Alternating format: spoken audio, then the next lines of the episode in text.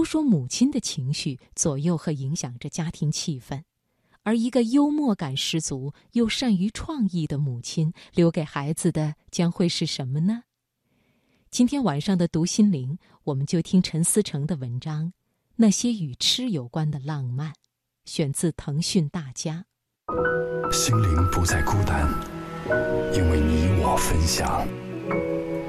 读心灵。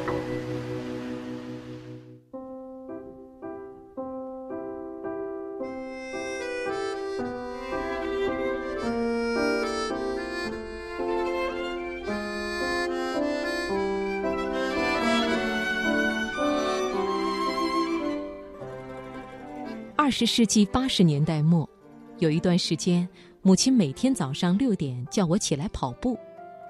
母亲带着她提前起来煮好装在保温瓶里的粥，以及我的书包。她骑着单车，我跟在旁边跑。我家住在城市的最南端，学校在城市的最北端。我们跑了全城最长的一条路，到学校附近，我们找个地方。吃完他带来的早餐，然后我去上学，他去上班。我妈做的早餐具体是什么我忘了，基于她对烹饪水平的了解，想必是高度营养但是味道欠佳的。比如有一段时间，她听说喝鱼头汤有助于智力发展，于是她每天都炖个鱼头给我吃。又听说加盐不好。于是他非常有创意的加了牛奶和糖，那甜鱼头奶腥得我的大脑几乎停止发育。每天晨跑和自带早餐的做法，只是母亲无数创意中的一个。母亲的日常生活充满了即兴节目，她的浪漫都是原创，信手拈来，既草根又大气。可口可乐刚在家乡小城出现的时候。有天晚上，他做完家务，用一种“跟我走，有好事”的表情把我招了出去。我们先在某个小卖部买了两瓶可口可乐，然后又来到胡荣泉夜市，这是城里夜宵最集中之处，人们多数蹲在地上做买卖，旁边点着煤油灯。母亲不知从哪里买来了一块鱿鱼干，在某个他相熟的店里用煤油灯烤了起来。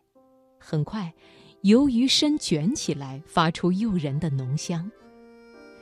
鱿鱼之香带着猪、牛、羊肉的香味儿，无法比拟的穿透力，在夜市各种食物的群香之中脱颖而出。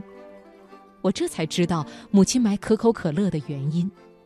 在她的指导下，我撕下一小片烤鱿鱼，慢慢的咀嚼，再畅饮一大口可口可乐。平生第一次喝这种具有浪漫气质的饮料，热烈的气泡噎得我直打嗝，打的嗝又带着烤鱿鱼浓烈的腥香。我被这神奇的体验弄得又享受又狼狈，母亲则在旁边笑吟吟地看着我，仿佛我是一个初尝烈酒就展现了惊人酒量的男人。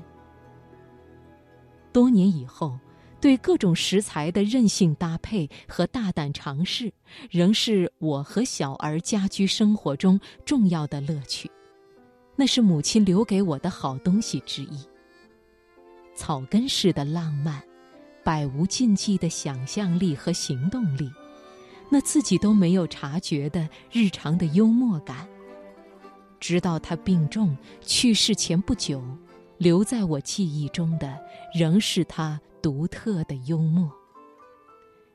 有一次在病房里，我在看一本画册，叫《中国一百如是》，他要过去仔细翻了很久，最后他把书一丢，不屑的闭目养神。他说：“那里面怎么没有你呀？”说实话，我没有多少往事可以回忆，我的童年过得非常平淡。那个混沌又懵懂的小型的自己，既记不住情节，也觉察不出任何故事。然而，在某个瞬间，当我带着我的孩子在日常生活中创造了即兴的节目，像我妈曾经为我创造的那样，我意识到，我头脑里有些内容，是她在尘世上留下来的不多的东西。